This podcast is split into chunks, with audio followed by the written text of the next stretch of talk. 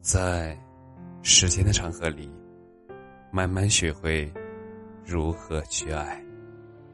大家晚上好，我是深夜治愈师，则是每晚一文伴你入眠。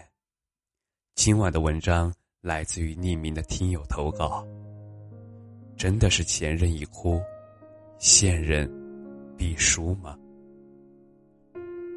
老公。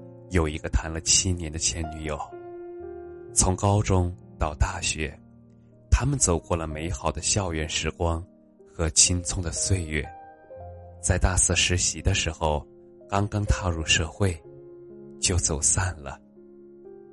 他们一起经历了高考复读，只为了在一个城市上学，经历了新环境、新的追求者，经历了双方父母。强烈的反对，经历了姑娘的妈妈拿着刀逼他们分手，经历过了一系列的鸡毛蒜皮，最后仍然走散了。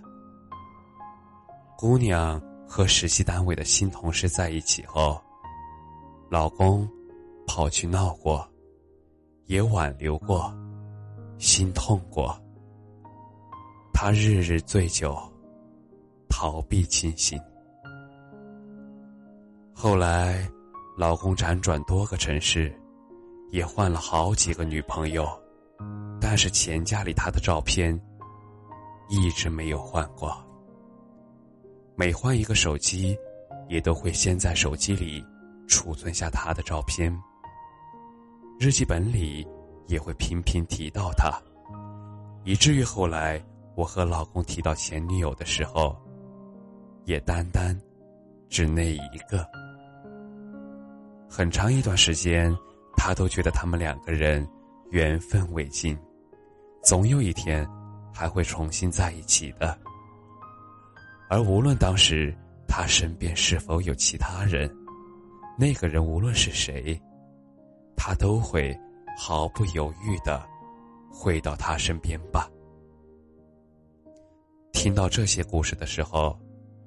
是我拒绝跟他在一起，只希望做普通朋友之后，我有些惋惜，有些唏嘘，更多的是摇头叹息。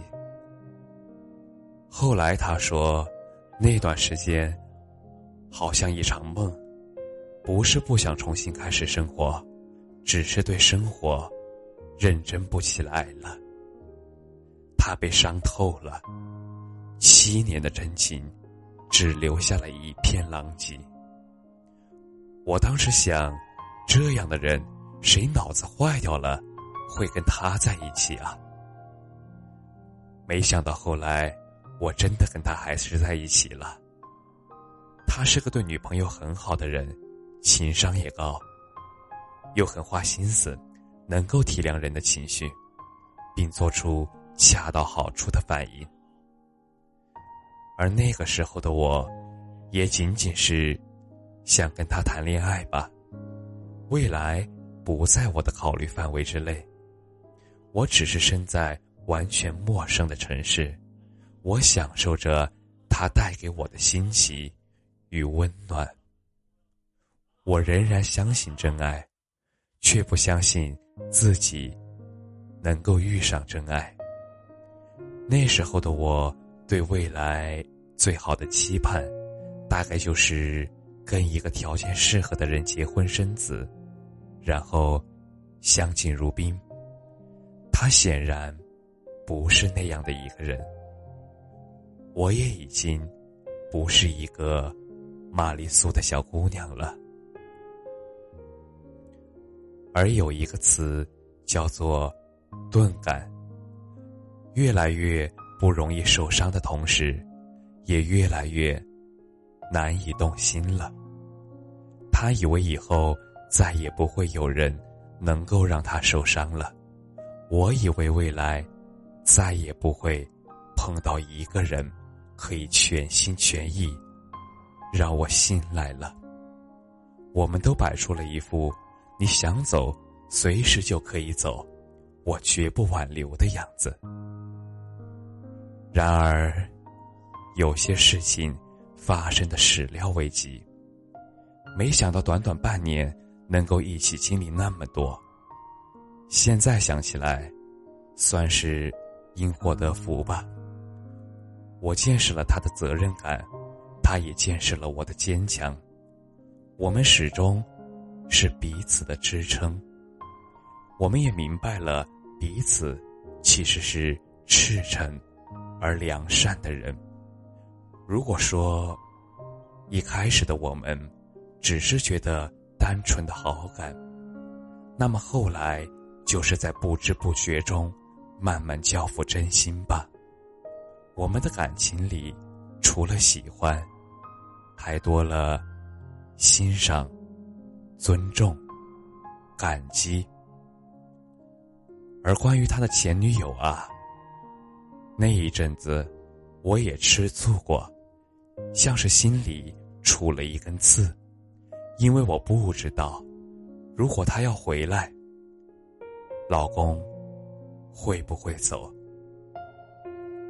好巧不巧，老公的前女友真的回来找他了。他们具体的交谈，我不得而知，只是知道她想和我老公重新在一起，她想来到我们当时所在的城市生活。但是我老公并没有见她，她又去了我老公的老家，去见他的父母。后来，我问我老公，当时是怎么拒绝他的？老公说：“他是这样对前女友说的。我等了你两年，这两年你，无论你什么时候，我都会愿意跟你走，哪怕你再早两个月，都可以。但是现在，不可能了。”我听着，撅了撅嘴。